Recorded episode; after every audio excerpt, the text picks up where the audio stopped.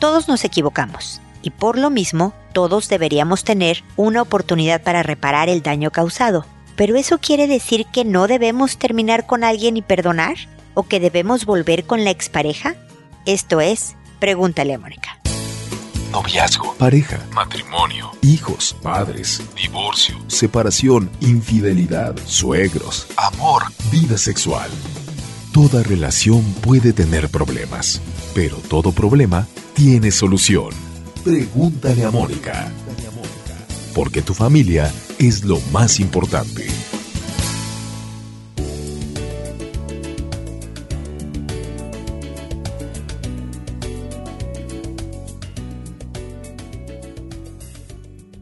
Bienvenidos amigos una vez más a Pregúntale a Mónica. Soy Mónica Bulnes de Lara. Como siempre, feliz de encontrarme con ustedes en este espacio que los invita siempre a visitar mi página para que escuchen otros episodios. Recuerden que hablo de muchos temas, no solo del tema del título del programa, sino al responder sus diferentes consultas hablo de temas variados de pareja, hijos, persona, etc. Y también en la página están las redes sociales en las que me pueden seguir, están algunos artículos, hay videos, hay mucha información para ustedes para ayudarlos a hacerse de esta buena vida. Y parte de una muy buena vida, yo espero, es tener una buena relación de pareja. Pero en cualquier relación que dura más de 15 minutos hay errores. Nos equivocamos, decimos cosas muy dolorosas, hacemos cosas extremadamente dolorosas también a veces y uno se pregunta, ¿Debo de dar una segunda oportunidad o no? O al revés, ¿me deben dar?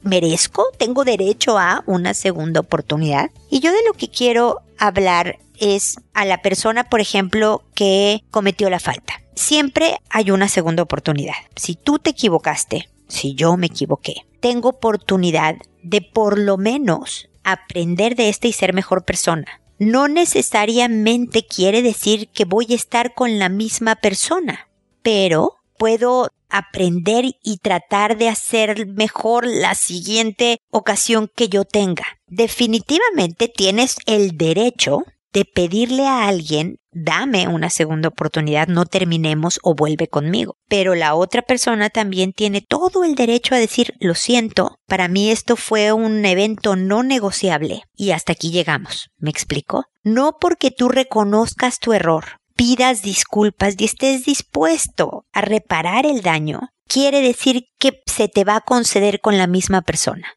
Lo que sí debería de suceder es que siempre se te concediera el que lo hicieras mejor después. Es decir, terminaste con esta persona, empezaste con otra y por eso eres una mejor pareja, eres una persona, hombre, mujer más honorable, más confiable, más derecho, lo que haya sido dependiendo de la falta que cometiste antes, ¿ok?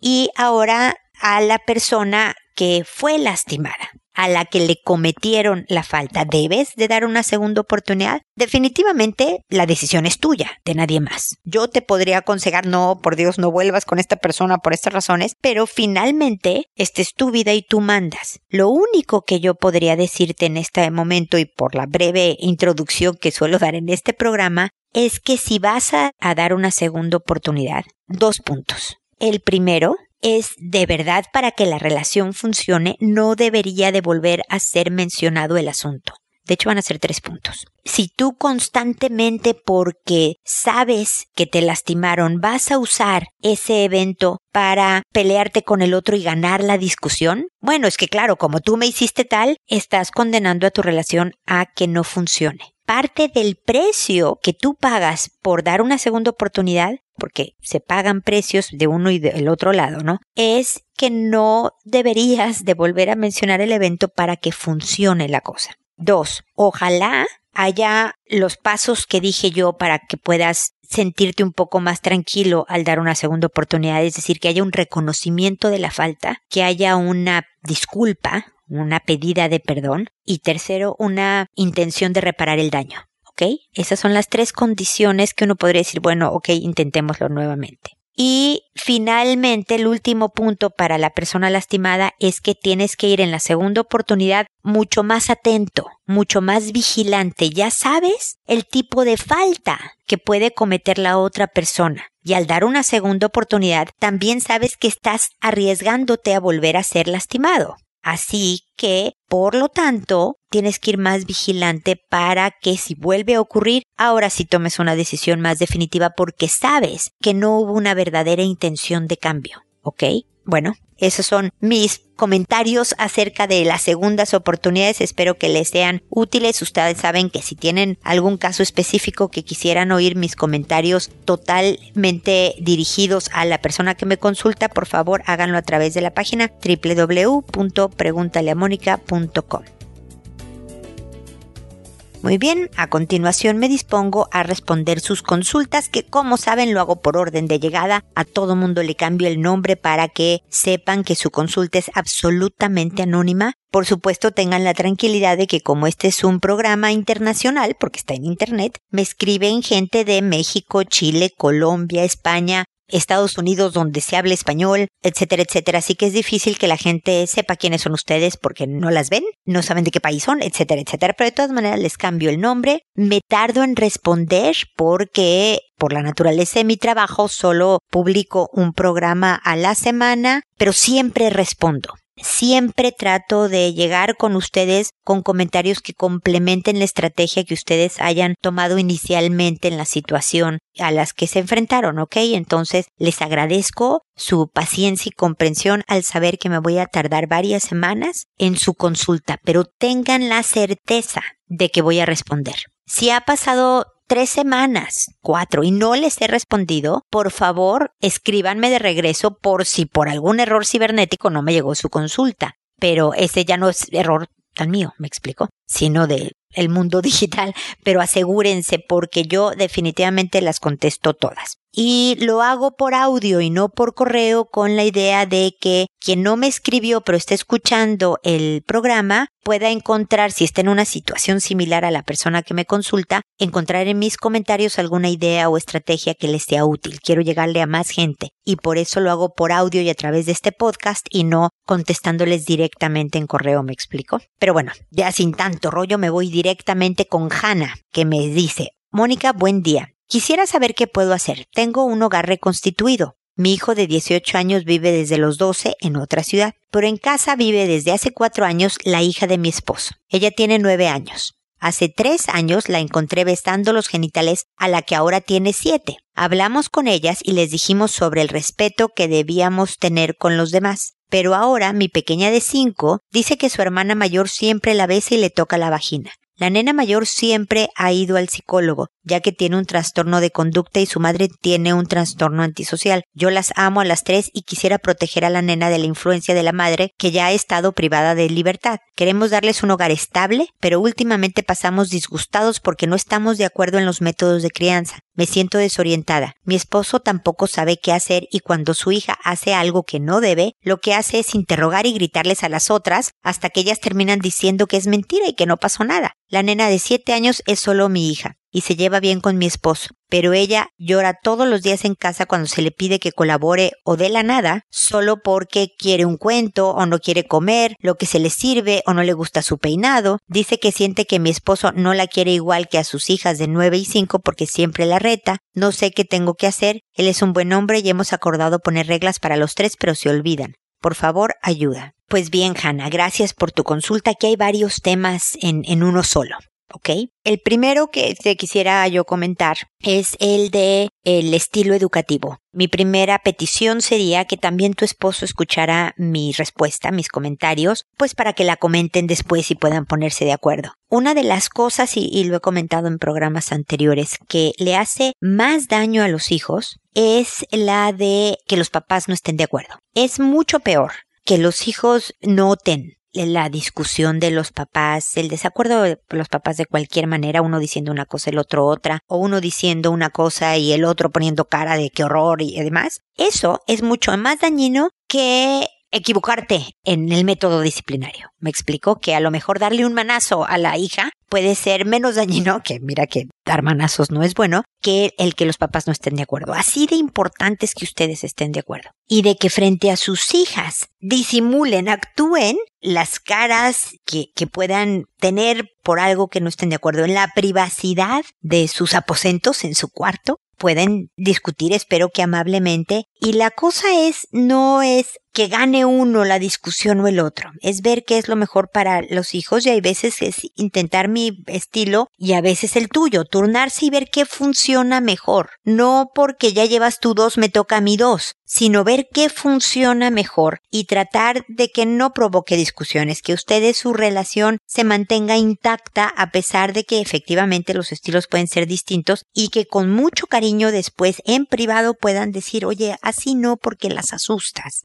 Sé que te enojaste, yo también estaba muy enojada, pero la verdad es que las asustas, ¿no? Porque efectivamente cuando por el miedo de haber sabido que una niña está abusando de la otra sexualmente, por el enojo, la frustración, por lo que tú quieras, tus respuestas pueden ser muy intensas, pero lo que tienes que controlar siempre es el que puedas entablar una conversación con tus hijas. Tienes que salvaguardar el que ellas se sientan siempre tranquilas y seguras para acercarse a ti y contarte sus cosas. Y el miedo, el enojo, la emoción intensa, incluso si estás llorando de tristeza profundamente, tus hijas van a decir, mejor no le cuento a mis papás, mira cómo lloran, mira cómo se alteran. Mejor no les voy a decir o voy a contar la mentira de que no pasa nada, para ver si así se tranquilizan. ¿Ok? Entonces, también como buenos actores, tratar de mostrarte tranquilo siempre sin importar la intensidad de la situación que esté pasando,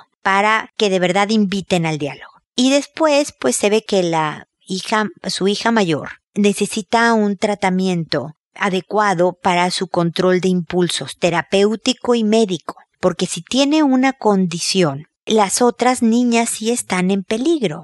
Me explico, porque una cosa es lidiar con los malos humores y la impulsividad de una jovencita, pero otra es que las esté atacando sexualmente. Eso es abuso sexual y va a provocar problemas en las otras más pequeñas. Y por lo tanto aquí es de proteger a la mayor con un tratamiento y demás, tratando verdaderamente de una manera bien estructurada de no tenerla fuera de vista. La niña nunca debería de estar sin un adulto presente con las dos otras pequeñas, porque pasan estas cosas. Y cada vez que pasa le hace daño a la niña atacada. Y cada vez que pasa va a provocar consecuencias a largo plazo. Entonces tenemos que evitar bajo toda fuerza el, el, o sea, atención, no fuerza física, por supuesto, no fuerza de gritos ni nada, pero como es, eh, estrategia, el cómo evitar que pasen tiempo solas, cómo denunciar cada vez, cómo enseñar a las hijas a decir no e irse a las pequeñas, pero también no dejarlas expuestas a que se sientan vulnerables, ¿no? A que se fue mi mamá y me dejó con mi hermana y qué miedo, aunque yo ya sepa decir no e irme, pues es sentirme siempre como bajo la amenaza.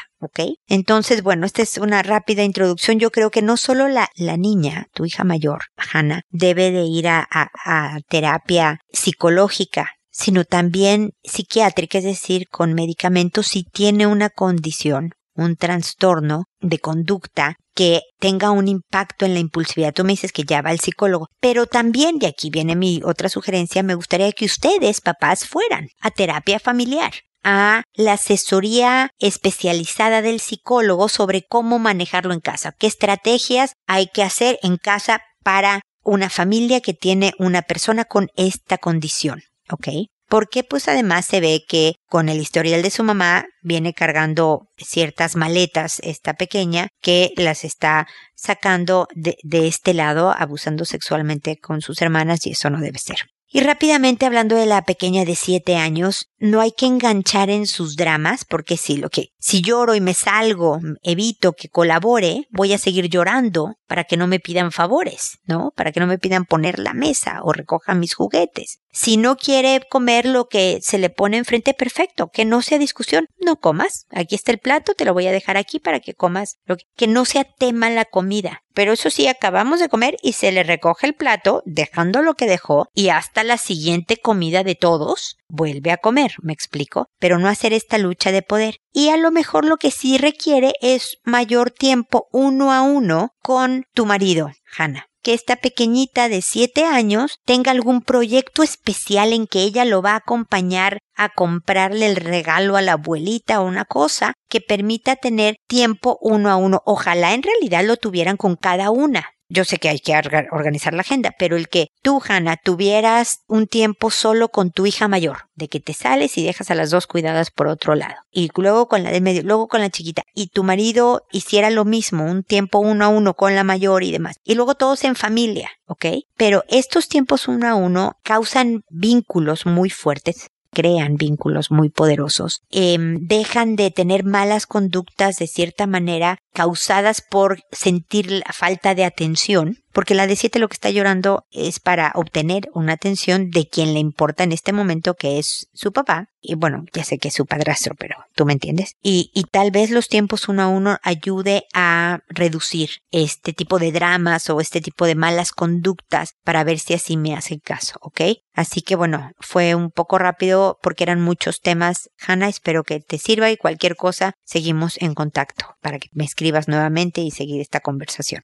Y Beth me dice buenas tardes. El fin de semana estuve visitando a mi papá con mi hijo de seis años y mi hermana, que tiene un niño de doce años, también fue. Los niños estaban jugando en la casa y de pronto el niño de mi hermana llevó a mi hijo de seis años al baño, le bajó los pantalones y le chupó el pene. Después de salir del baño, el niño me buscó y me contó lo que había hecho el primo. Yo quedé sin saber qué hacer y mi hermana tampoco sabe qué hacer. ¿Nos puede ayudar? El niño de mi hermana ha tenido ya antecedentes en el colegio, pero no de esta magnitud. Él se ha estado masturbando y les cuenta a sus amigos, y ahora no salió con esta. Por favor, espero su orientación, gracias. A ver, mi querida Ibe, tu hijo sufrió un ataque, un ataque importante sexual. Es abuso por la diferencia de años que tiene tu hijo con su primo. El de seis es muy difícil que incluso físicamente pueda defenderse de uno de doce. Hay control psicológico, hay control físico, etcétera, etcétera. Y esto es un delito, Ivette. Se tiene que hablar con el joven de 12 años, tú presente también, porque impone mucho que esté la mamá del niño que fue atacado, me explico, le va a pegar más al primo, le va a impactar más a que solo sea su mamá. Ojalá sean los papás, los cuatro, si aquí hay papá, mamá de cualquier lado, hablando con este joven diciéndole este es un delito, que si estuvieras un poco mayor podrías ir a la cárcel. Esto no sé, pero debe de ser con tranquilidad, ¿eh? Sin amenazas, sin agresión ni nada. Con mucha tranquilidad, pero con firmeza, con claridad, diciéndole que tiene que encontrar un desahogo mucho más positivo a los impulsos que puede estar teniendo, que es normal tener impulsos y curiosidad sexual, pero lo que está muy mal es actuar estos impulsos atacando a otras personas. La masturbación de un niño de 12 años es normal. Lo que no es tan normal es estar comentando el punto con los amigos acerca de la masturbación. No sé bien qué hablen. A lo mejor si son bromas entre ellos sobre el tema, eso sí es normal. También hay que verificar este niño de 12 años qué acceso a Internet tiene, qué acceso a contenidos inadecuados para su edad está teniendo, que requiera de mayor control y estructura en esos temas. Por supuesto, no volverlos a permitir a salirse del mismo cuarto donde están los adultos. Nada de que se desaparecieron para ir al baño. Si uno tiene que ir al baño, el otro niño está todo el tiempo presente con los adultos, es decir, no dejas solo a tu hijo jamás con su primo. Jamás, de ahora en adelante, nunca, porque no sabemos qué tan bien formados está este control de impulso de este joven y conforme vaya creciendo, pues tristemente podría convertirse en un depredador si no se toman las precauciones necesarias. Con tu hijo Ivette, lo primero que te recomendaría hacer es felicitarlo porque denunció o sea, faltó la parte de decir no y salir corriendo, pegar de gritos o hacer algo. Yo sé que a veces da miedo que el atacante, el abusador, eh, golpea, te cae, o sea, te da miedo el dolor físico. Y entonces también es entendible si tu hijo no hizo nada o sintió que no podía hacer nada, pero en cuanto salió, Tú me lo, me lo dices en tu mensaje. Te buscó y te contó. Y eso hay que reforzarlo. Excelente. Qué bueno que lo hiciste. Se ve que eres un niño fuerte. Habla de la fuerza de su carácter, ¿no? Fuerte no quiere decir dar buenos golpes. Entonces fue y denunció. Luego, en diferentes oportunidades, no en una sola conversación, hay que ir inculcando el cómo evitar que pase el abuso, cómo cortar por lo sando, cómo hacer ruidos, cómo tratar de huir a la primera que se pueda, cómo dar una patada. A lo mejor lo que pasa es que muchas veces las víctimas no suelen ser violentas. Por eso en el bullying, los abusadores saben escoger a la víctima que no le va a dar un golpe, porque en cuanto sucede el primer golpe dejan de hacer bullying. ya no les conviene, empiezan a buscar a otro a quien molestar. Entonces, eh, también hay que ir reforzando a tu hijo de seis años a que se sienta capaz de parar el ataque en un momento dado. Y aunque no lo creas y ve, también se refuerza el carácter dándole responsabilidades en casa, haciéndose cargo de pequeñas tareitas que él sepa que son su responsabilidad, de tal manera que cuando los cumpla, las realice, se sienta capaz. Si yo soy encargado de sacar la basura todos los días a las seis de la tarde y la saco y mi mamá, mi papá me dicen, ay, gracias por sacar la basura, Juanito, vi que lo sacaste, qué bueno, me ayudas muchísimo. Oye, muy bien, qué bueno que le pusiste la tapa porque luego los gatos, no sé, cosas así. Él, su sensación, el mensaje es, puedo con esto. Soy una persona capaz, tengo habilidades diferentes. Y con ese reforzamiento de habilidades es también más probable que un hijo pueda defenderse en el momento de un ataque. ¿Ok? Y hay que seguir hablando de la importancia del autocuidado y de la denuncia. Hay que hablar de lo que le va a pasar al primo, ¿no? Que a lo mejor tenga que ir al psicólogo, que no va a poder nunca estar solo con un, un amigo o algo porque hay que vigilarlo, para que el hijo también vea, el tu hijo de seis años, ah, mira las consecuencias que hay para el que ataca y decirle que en un momento dado puede ser de un delito como para hablarle a la policía, ¿no? Porque eso también son argumentos para parar un ataque. Oye, le voy a decir a mis papás para que le hablen a la policía. Puede hacer que el primo piense dos veces si le interesaría atacar, ¿me explico? Entonces, bueno, Ivette, son muchas cosas que hacer en mucho tiempo. La formación en sexualidad dura toda la vida de tu hijo. Entonces, no es tarde todavía como para volver a retomar el tema de lo que pasó diciéndole, mira, me quedé pensando en que qué bien estuvo, hijo, que vinieras y me contaras. Eso me pareció admirable,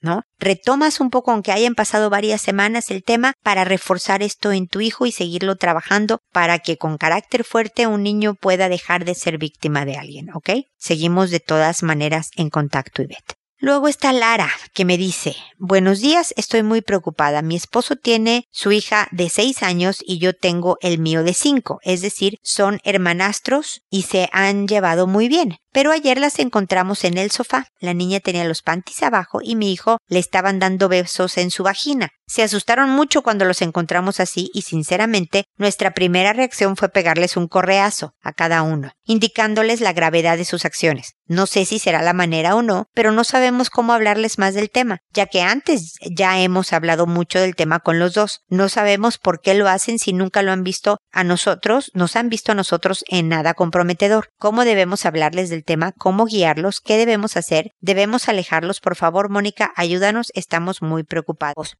Gracias, Lara, por tu mensaje. A diferencia de los otros eh, mensajes, consultas anteriores, en tu caso pareciera un tema de experimentación, porque son niños con muy poca diferencia de edad. ¿ok?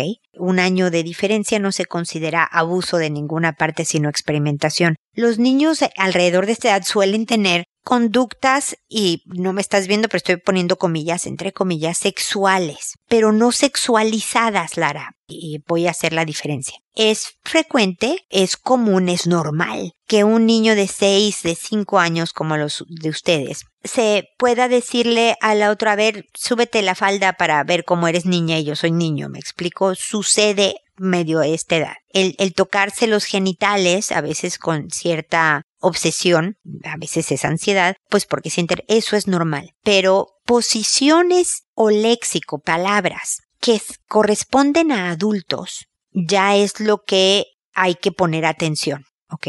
Entonces, no es, es, podría ser normal que la niña tuviera sus panties abajo y el niño la estuviera viendo, pero el darle besos en la vagina ya es una posición más sexualizada y por lo tanto tenemos que ver en dónde están obteniendo esta información. Si tienen dispositivos, tablets, celulares, están bloqueados los, los sitios para llegar a, a lugares inapropiados. Tienen supervisión porque además no deberían de tener una tablet o un celular propio a los 5 y 6 años, ¿no? Pero si les prestan los de ustedes, espero que lo hagan siempre casi casi sentados junto a ustedes. Solo pueden usar el celular cuando esté sentado al lado mío, porque es muy fácil irse a sitios inapropiados por accidente y a veces a propósito, pero hay que supervisar más estrechamente. A veces alguien de la escuela, del colegio, les dijo, les enseñó cosas y demás. Hay que averiguar un poco más porque la postura que me describes que tenían los niños sí indica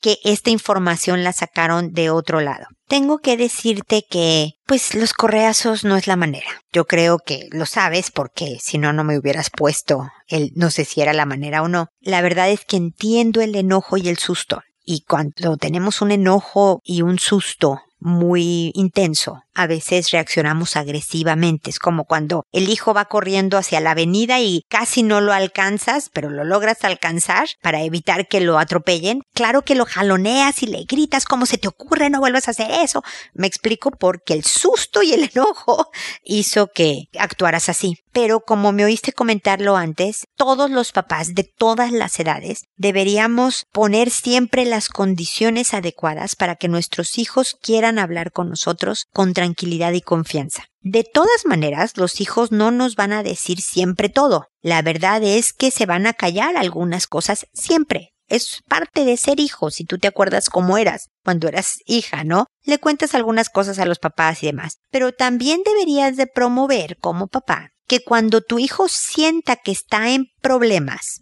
sepa contar contigo. Entonces, si yo sé que mi mamá lo mejor me va a pegar, o mi papá me va a gritar, se van a poner muy agresivos, y yo estoy tan emproblemado, pues no voy a acudir a ellos porque se ponen muy mal. Pero si yo sé que en general mis papás toman las cosas con calma, a pesar de que estén mal, pero calma no quiere decir que no pones castigos, Lara. Calma no quiere decir que no hables con firmeza, claramente los puntos de cómo son las cosas, pero sí con calma, no con agresión. Tú lo que quieres es que tu hijo sí se acerque cuando diga, mis papás agarran la onda, ¿no? Aunque se molestan y sí me ponen un castigo, pero me escuchan y, yo necesito hablar para que me ayuden porque estoy en problemas. Estas son las condiciones que uno debe de tener, ¿no? Porque si volviera a ocurrir algún otro tipo de ensayo experimental sexual de este par de niñitos, obviamente van a ser mucho más cuidadosos de que no los descubran o van a ser menos propensos a que lo cuenten. Porque si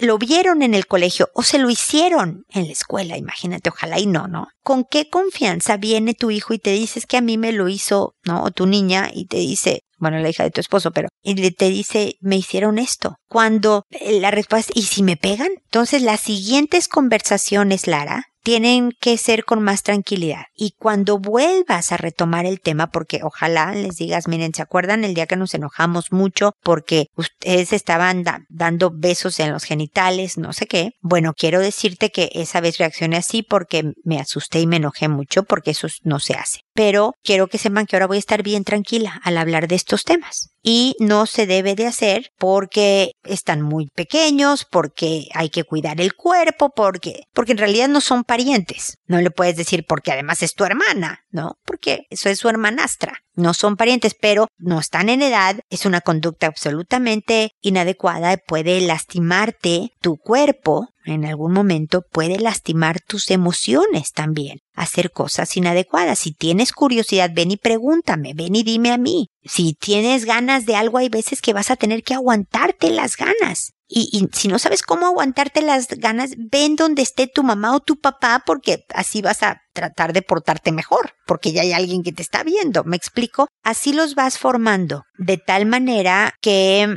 no traten nuevamente de irse por ese camino. Y puedes invitar a preguntar, a ver, por ejemplo, ahorita, hijitos, ¿qué quieren saber? Pregúntenme algo que quieran saber de cualquier tema. Y a lo mejor, porque son chiquirrinos, te dicen, ah, yo quiero saber qué quiere decir calentamiento global, ¿no? Ah, ok. Y le explicas con toda tranquilidad y demás, ¿ok?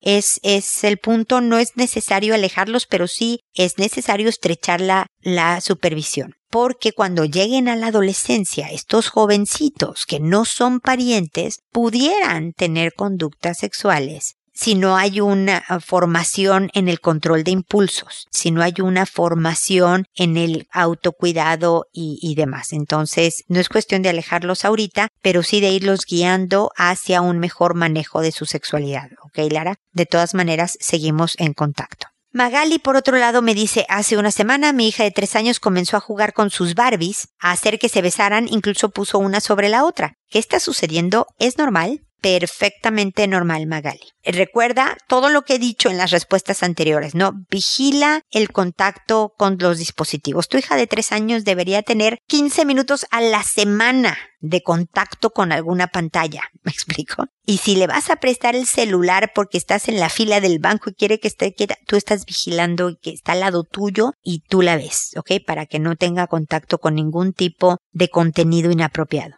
pero como a, los tres años está tratando de entender el mundo real, el mundo de los adultos, imita conductas de ese estilo. Y desde los tres años hay que empezar a guiarla y decirle todas tus valores. Ah, mira, se, besan porque están en una relación. ¿no? Ya les puedes decir, son novios. Los grandes, las personas grandes tienen novios y se pueden besar. No. Ah, bueno, si pone una sobre otra en otra conversación, le puedes decir, solo se ponen así los que ya están en una relación comprometida, por ejemplo, ¿no? O los que se casan, ¿no? Tú le das tus valores, de tal manera que tu hija sepa qué corresponde a cada cosa y le puede sugerir, oye, que, que Barbie se vaya a trabajar y Ken, no sé si tiene el muñeco masculino, ¿no? Se vaya también a su oficina o que uno se vaya de viaje, que vivan alguna aventura. Ponle algunas opciones de escenarios, pero es perfectamente normal. Tu pequeña está tratando de entender el mundo de los adultos. Eso, eso es todo, digámoslo así. Pero es una muy buena excusa para hablar de los temas importantes de la vida con los hijos. Así que hay que aprovechar esas oportunidades sin volverte toda una conferencista, ¿no? Porque tu hija ya no va a querer jugar con donde estés tú porque al rato le vas a dar toda la exposición sobre un tema. Es de a poquito, algunas veces sí y a veces no, le habla sobre eh, los temas importantes que tú le quieres ir inculcando, ¿ok?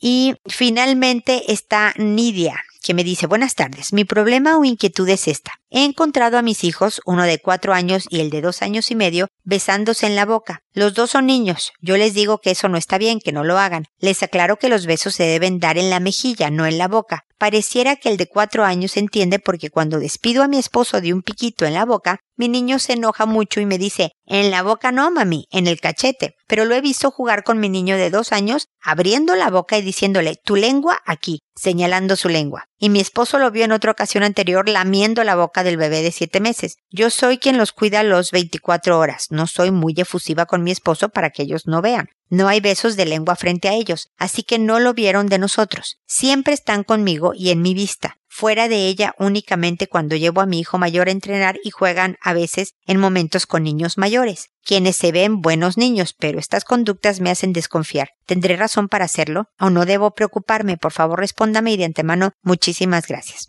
No, yo creo que el que jueguen con niños mayores no es ningún problema. Siempre, como pues, tienes hijos pequeñitos, incluso para que no haya algún golpe accidental, un, un rasguño por ahí, es, es estar medio supervisando, pero no creo que tengas que desconfiar. Por una parte es normal lo que están haciendo, es parte de entender el mundo, es, es, importante que les aclares que los grandes, los papás sí se pueden besar en la boca porque lo van a ver en comerciales de televisión, tú no van a entender, pero cuándo sí, cuándo no el beso en la boca, ¿no? Porque sí van a estar expuestos al mundo real donde van a ver muchos besos en la boca. Tú usted le puedes decir, es de grandes, es de quien está en una relación y no se hace entre hermanos. Yo sé que lo quieres mucho, abrázalo y en el cachete. Yo sé que se siente rico, hay muchas cosas que se sienten ricas que no vas a poder hacer. Sobre todo el de cuatro años con palabras sencillas, al de dos años nada más hay que distraerlo y quitarlo de ahí y repetir el no, eso no se hace para el otro lado. Y en la siguiente, una pequeña consecuencia, sobre todo con el de cuatro años. Si te vuelvo a ver dándole un beso así a tu hermanito, no sé, no vas a ver la tele en la tarde,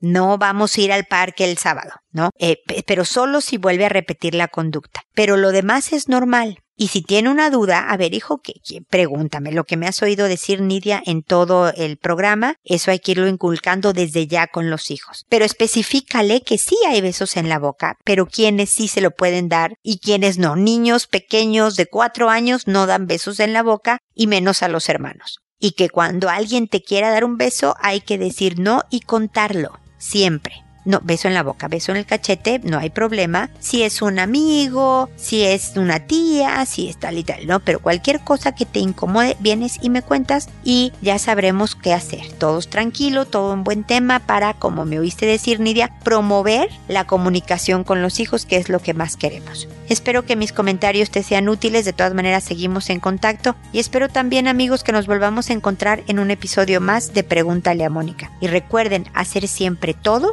primero con amabilidad. Hasta pronto.